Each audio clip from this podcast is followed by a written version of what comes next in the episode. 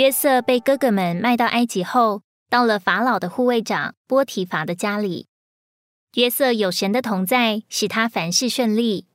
波提乏见状，就派他管理家务，把家里和田间一切所有的都交在他手里。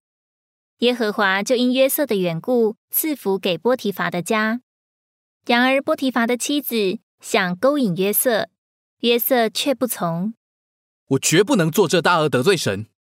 那妇人不顾约瑟的不愿，仍旧天天试诱他。一天，那妇人趁着屋里没人，拉住约瑟的衣服，约瑟就把衣裳丢在妇人手里，跑到外面去。没想到他竟然反诬告约瑟。使主人在一怒之下把约瑟下在监里，但耶和华与约瑟同在，向他施恩，使他在私欲的眼前蒙恩。私欲就把监里所有的囚犯都交在约瑟手下。耶和华与约瑟同在，使他所做的尽都顺利。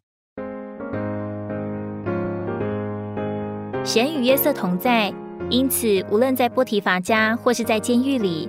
约瑟都成了君王，成为真正的掌权者。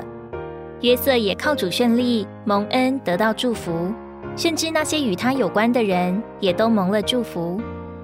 为什么约瑟能过这样一个胜过世幼又蒙主同在和祝福的生活呢？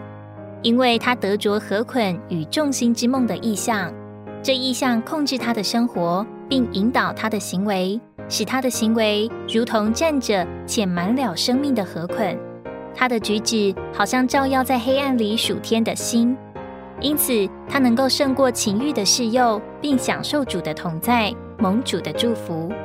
愿我们都看见约瑟所看见的意象，使我们的生活也如同生命的河捆与发光的星。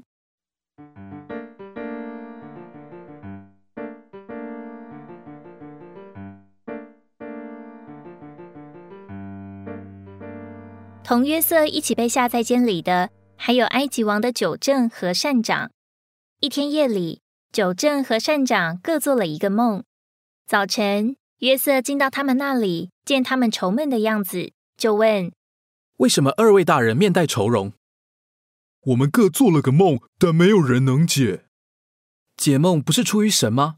请你们将梦告诉我。”约瑟听了两人的梦后，就帮他们解出来。九正将在三天内官复原职，而善长将在三天内被斩除。约瑟并求九正在得好处时能纪念他，施恩于他，好使他能被救出监牢。到了第三天，约瑟的解梦果真应验了，但九正竟忘记了他。两年后，法老做了两个梦，差人召了埃及所有的术士和博士来解梦，却没有人能解。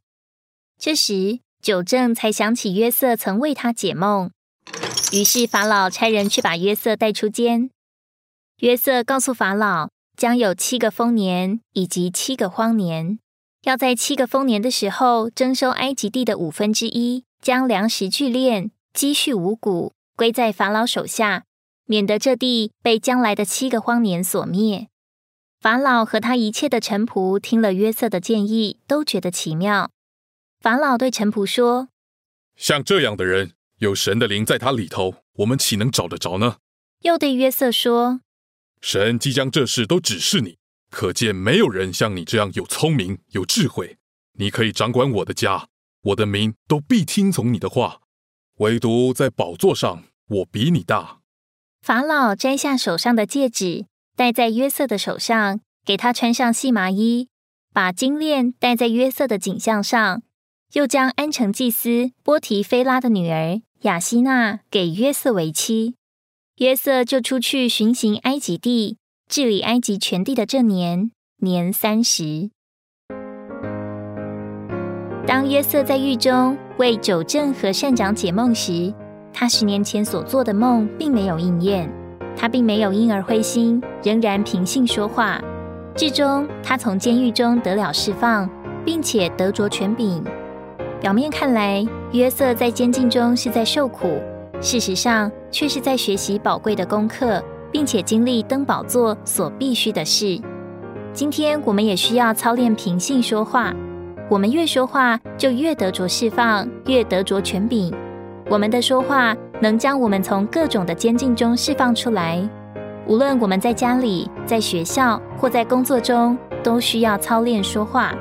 在聚会中，我们更该操练借着说话得着释放，我们就会又喜乐又舒畅。